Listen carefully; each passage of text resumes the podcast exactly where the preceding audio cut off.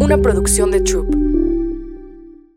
Este podcast es presentado por Exdata, el estudio de análisis y visualización de datos más efectivo en México. Es el manual que necesitas para potenciar tus negocios y proyectos a través de los datos.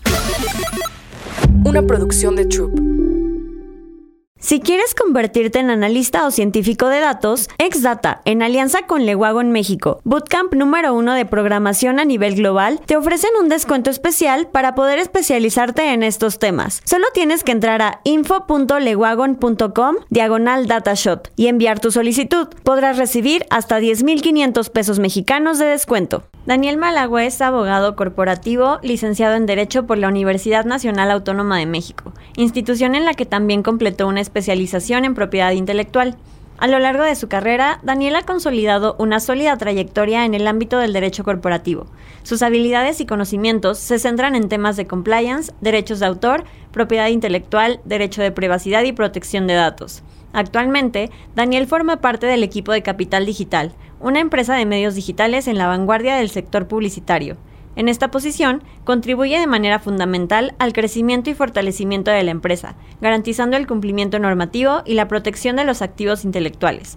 Sus áreas de interés reflejan su compromiso no solo con el derecho corporativo, sino también con el desarrollo de estrategias de cumplimiento y la protección de datos, así como de propiedad intelectual. Una producción de Troop. Bienvenidos a DataShot. Hola Daniel, bienvenido a DataShot. Qué emoción tenerte por acá. Muchas gracias por la invitación y pues muy contento de que me hayan invitado. Qué bueno, pues es que este es un tema del que no habíamos hablado nunca, entonces la verdad me emociona muchísimo todo lo que vamos a aprender el día de hoy, porque creo que hemos tocado temas que implican, bueno, voy a spoilar un poco de qué vamos a hablar, que es como de la parte eh, legal.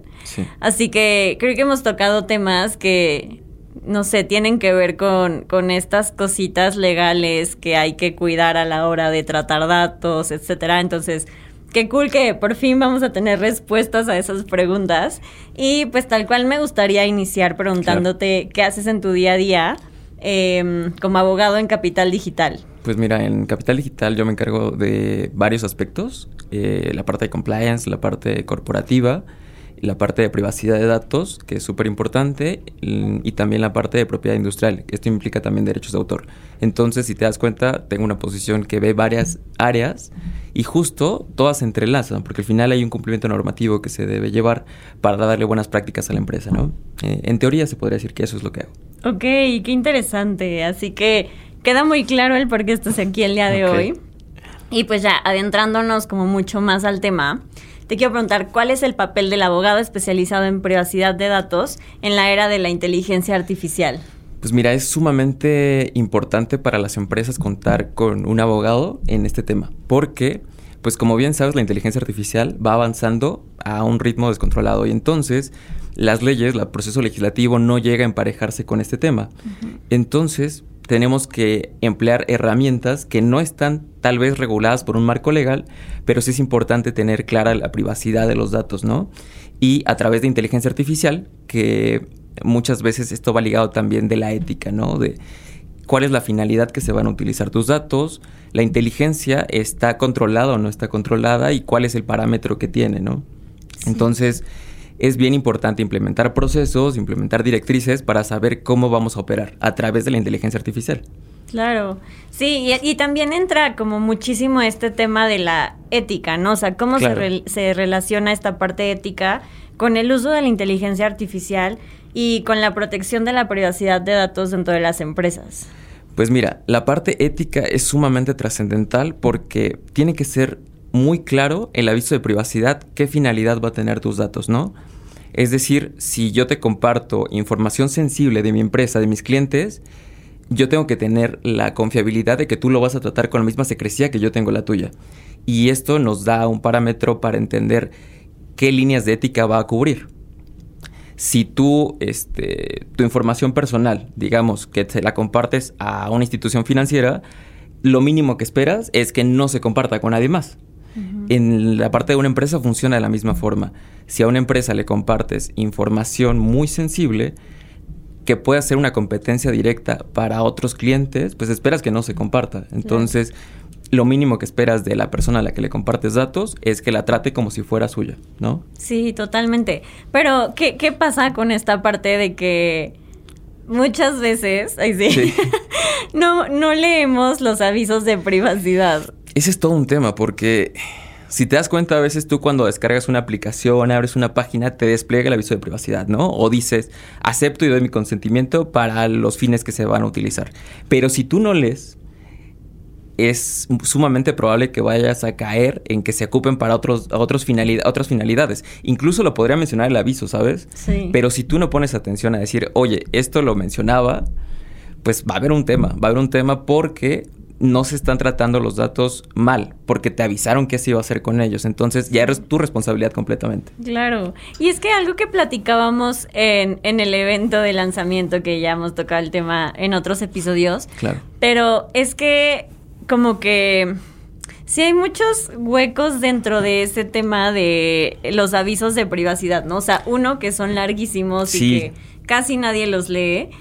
Y también como el, el que quien hace o las empresas o la aplicación, lo que tú quieras, se puede como aprovechar un poco de ese tema, o sea, de que sabes que no lo van a leer, entonces... Sí, entiendo que, que justo deja como una laguna a que no lo leas. Entonces, yo creo que la propuesta legal debería ser, vamos a hacerlo de una forma, si bien es, va a tener todo el documento, pero resaltar como al inicio las finalidades primarias que se van a tener de tus datos. O sea, los vamos a compartir, no los vamos a compartir, solamente sirven de fines estadísticos, este, o para una mejor eh, experiencia dentro de la plataforma para ti, pero no se van a utilizar para otro fin. Esto que puede sonar a veces como muy simple, por lo menos le das el mínimo entendimiento al usuario de qué va a ser. Muchas veces esto está superado, por ejemplo, pasa con plataformas como YouTube Kids, me parece que está, que a un niño le dan la posibilidad de que dé su consentimiento. Al niño, si al adulto a veces no se da la, Sí, la claro. oportunidad de leer 20 páginas de aviso de privacidad, el niño menos. O sea, pero ni Sí, por no. error. El niño quiere jugar, acceder a sus videos, ver la música, no sé.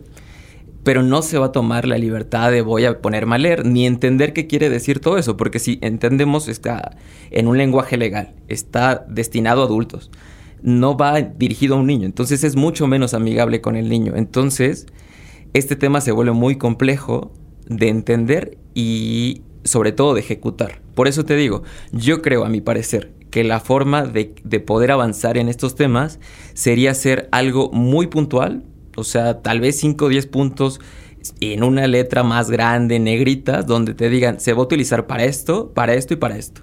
Y aparte el documento completo, ¿no? Sí, se me hace sumamente importante esa parte. ¿Cuál es la importancia de establecer reglas, normas y leyes sobre la confidencialidad de los datos, tanto de la organización como de los clientes? Pues mira, eh, existe a través de la ley el secreto industrial, que digamos que esta es la protección o el punto medular de donde sale todo. De este se amparan los NDAs, los acuerdos de confidencialidad, que sirven para que toda la empresa los tenga, todos los colaboradores conozcan que no pueden compartir datos con terceros, que la información que manejan es sensible para la empresa, que incluso en un tema personal que tus datos no van a ser compartidos con otros usuarios. Es bien importante como entender todo este proceso, ¿no?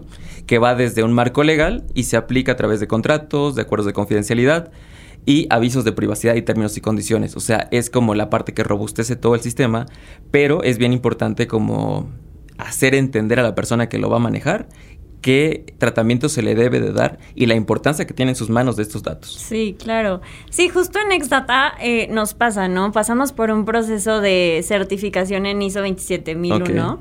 Entonces, justo nos decían esta parte, ¿no? Que no nada más es un tema, no sé, tal vez administrativo, sino que toda la empresa se tiene que ver involucrada en lo que esto implica, porque al Claro. final, pues todos tenemos que gestionar data tal vez de clientes o incluso como documentos internos que tenemos que cuidar que no salgan de la empresa. Entonces, creo que sí es como mucha educación y, y, pues a todos los niveles de las empresas y a todos los que se, se involucran con este tipo de información.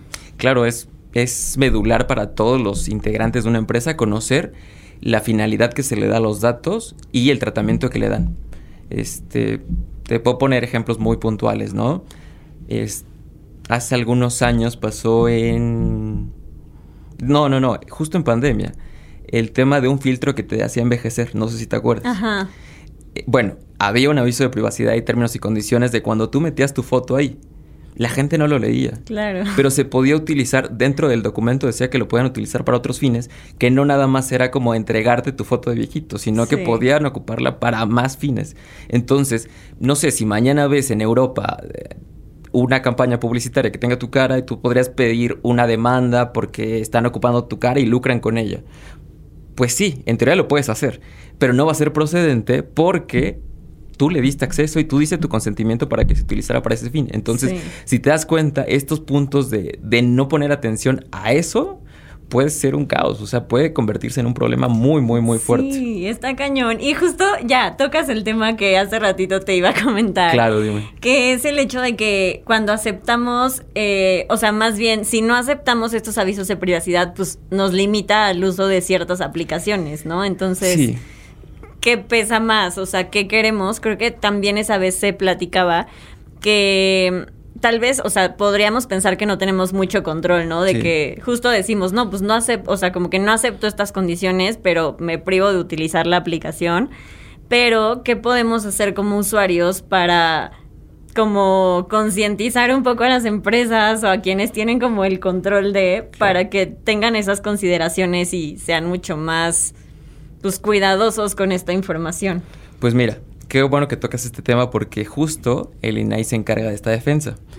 Y es a través del aviso de privacidad donde tú bien mencionas que a veces das permiso o pauta para que puedan utilizar tus datos, ¿no? Pero existe algo que se llaman derechos ARCO. Acceso, rectificación, oposición y cancelación de tus datos. La par todas las empresas por el INAI, o más bien por la legislación mexicana, están obligadas a, en su aviso de privacidad, incluir estos derechos. Que le dan al usuario la facultad de decir, ¿sabes qué? Sí quiero acceder a la plataforma, pero me quiero poner a que a- a utilices mis datos para este, este y este y este, este fin. ¿Qué pasa? Que a través del INAI se lleva como la regulación y el proceso de que tú lo implementes en tu empresa. Pero si la empresa él no cumple con, con esto y tú le llegas a, a- Porque en todos los avisos de privacidad hay un, hay un correo de contacto donde tú te pones a- en contacto con ellos para, valga la redundan- la redundancia, para decirles, oye, no me interesa que ocupes para esto mis datos. Si la empresa hace caso omiso, el INAI entra. Ahí es donde tú metes tu queja con el INAI, entra un proceso de investigación y pueden imponer multas. Órale. Y entonces sí hay una protección real. O sea, realmente debería de tener el usuario claro de que sí se va a tratar sus datos con las finalidades que él quiera. Por mucho que el, el documento menciona que se va a ocupar para otros fines, también incluye los derechos ARCO. Y entonces se puede oponer a que hagan mal uso de los datos que él no quiere. Órale, eso está buenísimo y creo que casi nadie lo sabe. Sí, y justo, bueno, el documento del aviso de privacidad lo menciona, pero a veces no tiene la claridad para darte a entender que tú puedes oponerte a eso, Sí. ¿sabes? O sea, es algo bien importante y creo que sí, justo la gente no, no, no lee a veces y esto no lo conoce, pero Sí. existe una finalidad para que no ocupen mal tus datos. Está buenísimo, porque sí, o sea, al final sí estás teniendo como un poco ese control de que sí quiero utilizar esto, pero Claro. con ciertos límites, ¿no? Sí. Buenísimo. Y funciona para todo, absolutamente para todo.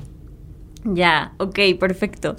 Y bueno, voy a seguir un poquito por la línea que estábamos, pero. ¿qué retos existen o van a existir con el uso de la inteligencia artificial como posibles soluciones y qué tanto va a afectar o atacar como la vulnerabilidad de los datos?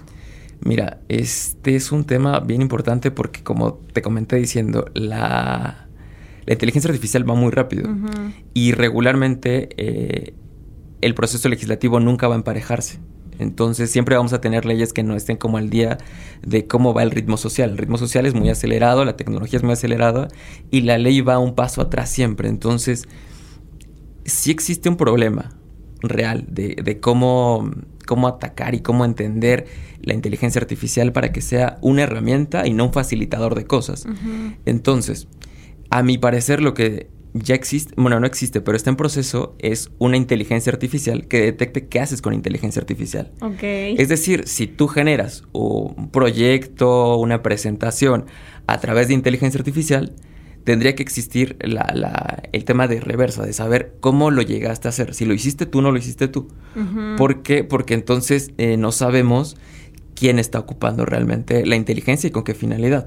Entonces, a ti se te vuelve un problema porque posiblemente contratas a alguien para que realice algo y lo hace a través de una, herramienta, entonces no, no es la finalidad que tú persigues.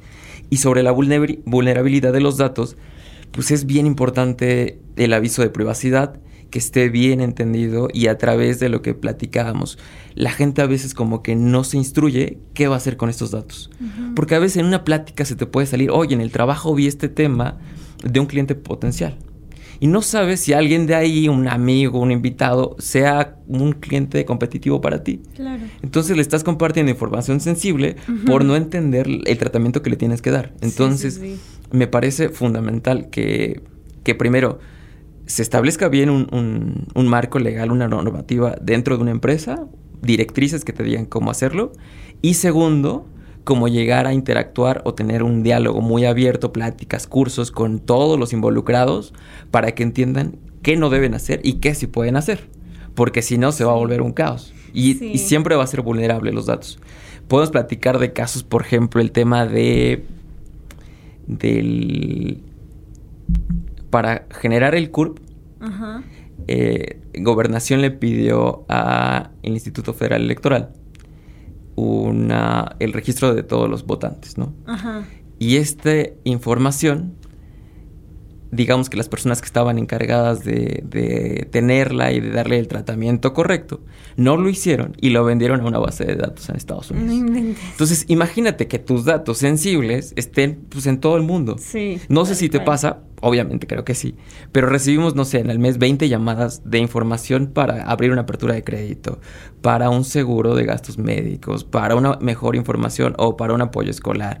Y tú dices, ¿cómo si yo no pedí nada? Lo correcto, lo mínimo que quieres es que si yo solicito, no sé, una maestría, un doctorado, esa, es, esa institución no comparta mis datos, o sea, solamente me dé la información de lo que estoy pidiendo. Claro. Pero no es así. Comparten los datos, no entienden el proceso de, de confidencialidad que deben de tratar y llegan a mil usuarios, a mil personas, a mil plataformas que en el día recibes llamadas que no requieres, que no solicitaste, pero es por lo mismo, porque no se entiende la confidencialidad de tu información. Sí, que mil veces no sabes ni cómo obtuvieron tus datos con certeza, ¿no? De que quién fue quien filtró esta información. Claro.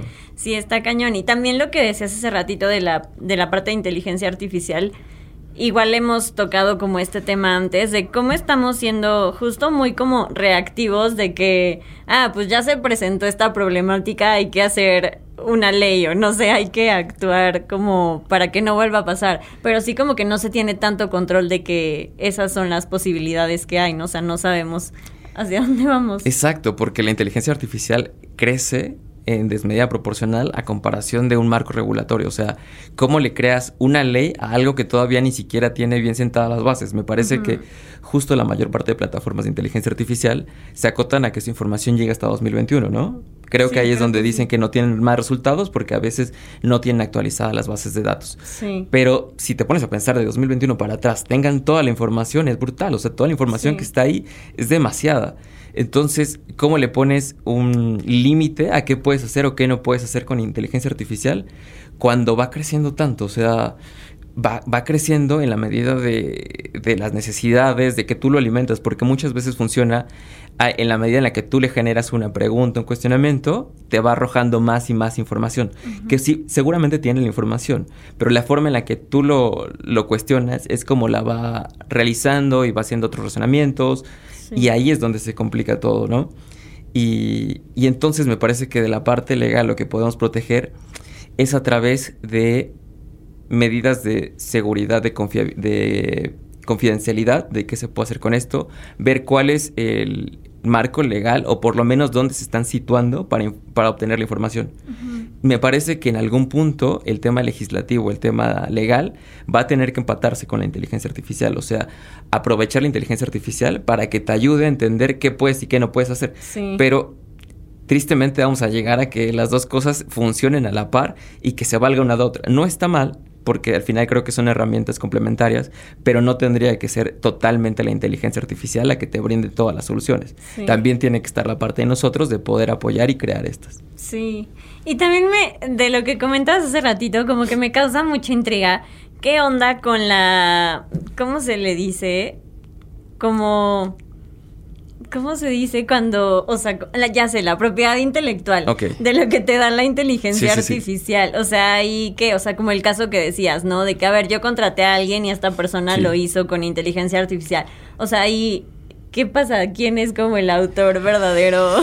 Híjole, ese es todo un reto. Actualmente es un reto porque, mira, la, la, la, ley, la ley de protección de información de propiedad intelectual, como tal generas tú un documento, un proyecto, arte, esto en la Ley Federal de Derechos de Autor, y se tiene que plasmar en físico, pero no te dice que te puedes o no valer de herramientas para hacerlo.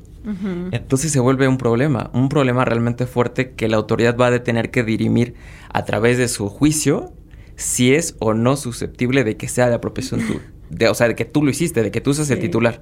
Y eso está muy complicado, pero muy complicado porque si bien tú das todos los algoritmos para que te genere la información o el, la canción, la letra, la imagen, ¿cómo determinas qué es tuyo de la inteligencia artificial? Y también tengo como una duda, porque a ver, ahorita todo mundo usamos ChatGPT para un chorro de cosas, ¿no? Eh, para apoyarnos con cosas creativas o, pues, no sé, para X, para actividades de nuestro día a día que antes eran como mucho más talachosas, diría yo. Entonces, ¿qué pasa con el contenido de esta información? O sea, cuando haces uso de que, por ejemplo, antes se, citaban, no sé, libros, lo que sea. O sea, ahora que todo está saliendo de inteligencia artificial, ¿qué pasa con eso? Pues mira, en teoría, el que lo genere la inteligencia artificial, pues le debería pertenecer a la inteligencia artificial. Ahora, si bien, como lo hemos eh, ido abordando, la, inteligencia artificial debe funcionar como herramienta, no como el facilitador. O sea, no te debe generar una tesis, ¿no? Porque, digamos, antes, justo la forma de entender si realizabas o no un documento era compararlo con otras tesis, saber si habías plagiado o no de un libro, pero corremos el tema con la inteligencia artificial de que a veces los datos pueden ser falsos, ¿sabes? O sea, como está llena de toda la data que existe en, todos los servidores, posiblemente a veces como en Wikipedia que tú tienes la facultad de editar, subiste algo falso y a Wikipedia le pareció que eso se puede llevar con tu tema y sube información falsa. Tú al final presentas un documento que no tiene sustento de ningún tipo. Sí. Y lo que muchas veces, digamos, si te vas, ya ahorita podría aparecer la prehistoria de cuando te piden una tarea ir a la biblioteca y hacer tu investigación, leer el libro, haces tus notas y de ahí vas sacando tu información. Posteriormente fue a través de internet, ¿no? Que buscabas tu información y de ahí vas sacando. Pero no estamos entendiendo como herramienta, sino como un facilitador. O sea, ya parece como deidad ChatGPT de que todo lo que te diga es cierto. Y no, tendrías que considerar que tiene un margen de error, ¿no? Sí. Porque toda la información que está arriba puede ser fiable, pero algunas no. Entonces tendrías que entender que lo que está ahí te puede servir de herramienta para que tú a su vez busques otras fuentes y puedas comparar si realmente es o no cierto lo que te está diciendo ChatGPT. Entonces, pues evidentemente lo que a veces puede considerar un plagio, al final incluso podría ser algo que ni siquiera es cierto. Y eso ya es un tema mucho más grave. Sí, no, bueno. No tiene mucho. Hace unas semanas pasó una un abogado en Argentina presentó una demanda que se la pidió que se le hiciera a ChatGPT. Entonces, ChatGPT inventó declaraciones para generar una demanda muchísimo mejor estructurada. Pero estaba mal, porque no era cierto las declaraciones, los hechos no eran ciertos, entonces cuando la presentan al juez, evidentemente tuvo que decir el abogado, pues sí la generé a través de inteligencia artificial. y pues ni modo, o sea, decir lo hice mal y pues ya la desechan tu demanda. Pero es el riesgo que se corre, el entender que es un facilitador y no una herramienta. Y esto va a pasar en muchas otras cosas. Ya lo comentábamos, por ejemplo, con el tema de, obras, de, de que es un reto para la autoridad determinar. Tú le pusiste todos los elementos para que te generara algo, ¿no? ¿la obra realmente te pertenece a ti?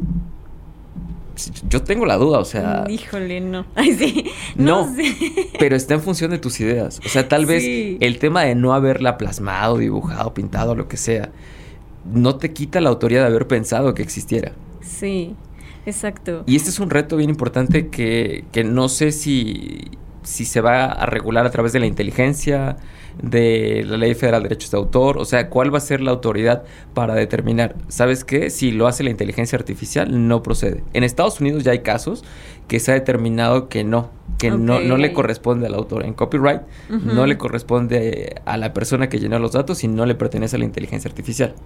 En México tenemos un sistema diferente al de Estados Unidos y para que se plasme una obra, para que exista, se debe plasmar en un elemento físico. Entendiendo que lo digital no es físico, si lo imprimes y tú lo calcas o lo, copias tal cual, ya te da la, la posesión, la titularidad. No sé, ese es un reto y un tema que la autoridad va a tener que determinar si es o no susceptible de ser tuyo. Sí, sí, sí. Pero es un reto, o sea, es un reto entender, claro. Está bien difícil de entender. Hay un buen de cosas que a considerar al respecto. Pero bueno, ya como viéndolo desde otra perspectiva, porque digo, ahorita hablamos mucho acerca de inteligencia artificial y demás, pero eh, como viéndolo desde el punto de vista de Exdata, también me gustaría como entender cómo pueden los abogados en el área de privacidad de datos trabajar en conjunto con, por ejemplo, equipos de análisis de datos eh, o de tecnología en general para garantizar justo como la conformidad legal y ética de la información que con la que están tratando? Mira, primero, primero que nada, lo que hemos dicho, el acuerdo de confidencialidad es importantísimo que todos lo tengan dentro. Pero segundo, la información que tú recibes o toda la data que tienes, que le vas a, a dar un uso para que se pueda utilizar otro cliente, un proveedor, lo que sea, tú tienes que ser muy claro y entre la parte legal y la parte informática tienen que crear una, una política interna, una política que le vas a compartir a tu vez a, tus clientes para decirle, mira, los datos son obtenidos de tales fuentes, ¿no? Tales fuentes ya fueron verificadas. Y, de y a partir de estas fuentes y de estos datos que estamos recolectando, vamos a tener estos usos que le vamos a dar a tu información y de acuerdo a lo solicitado vamos a trabajar en esto y en esto y en esto. Pero va a tener que ser un trabajo conjunto, integral entre la parte legal y la parte de datos para poder establecer políticas. Si bien no van a tener como tal el apego constitucional, porque te digo, vamos un poco desfasados, sí. tiene que existir internamente los procesos que quiere seguir. O sea, como la parte directiva, saber que no están violando datos, que lo están obteniendo de manera legal, consciente, que no han violado ningún tipo de, de aviso de privacidad ni de derechos, y que entiendan que a su vez existe también lo que te mencioné de los derechos arcos, que alguien se podría oponer a que traten esa información. Y una vez que tienen todo este blindaje, ya pueden trabajarlo o poderlo pasar o, crear algún proyecto a través de esto. Pero siempre va a ir de una estrecha colaboración. Ya, ok, ok. Y entonces, digamos, para la parte de entrega de resultados, no sé cómo abordarlo, pero ¿qué medidas pueden tomar las empresas para fomentar una cultura de privacidad de datos en todas las áreas de, de, la organización, o sea, tanto dentro de la organización como justo en, en, esta interacción con clientes y demás? Mira, primero que nada, lo que te comentaba, a veces es importante desde que entras eh, a una empresa que te expliquen como todo el proceso que realiza, ¿no? Este es nuestro aviso de privacidad, nos manejamos con estos fines, pero además en el transcurso de, del trabajo a veces como que se pierde un poco el, hilo de cuál es la, el protocolo a seguir. Entonces me parece que va muy de la mano de estar dando cursos, pláticas integrales con todos los equipos para que entiendan cuál es la, la, finalidad que se va a llevar, cómo va a ser la protección de ustedes, o sea, que no se salga del marco, porque si en algún momento por el ritmo de trabajo que puede ser muy acelerado, se te puede ir un poco la idea de qué tenía que hacer yo con esta información o qué no podía hacer con esta información. Entonces va muy de la mano de tener eh, políticas internas muy rígidas colaboración con todos los, los, empleados o con todo el equipo y también establecer procesos como de evaluación. Muchas veces generar auditorías internas nos ayuda mucho a detectar, oye, aquí hay un riesgo porque puede haber una, una vulneración de datos, ¿no?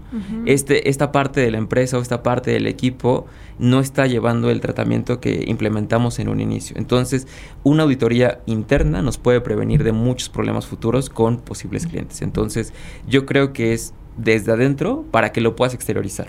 Y a través de, de, todos estos procesos que serían varios mecanismos que vayas implementando, pero sobre todo que no dejes pasar tiempo sin actualizarte.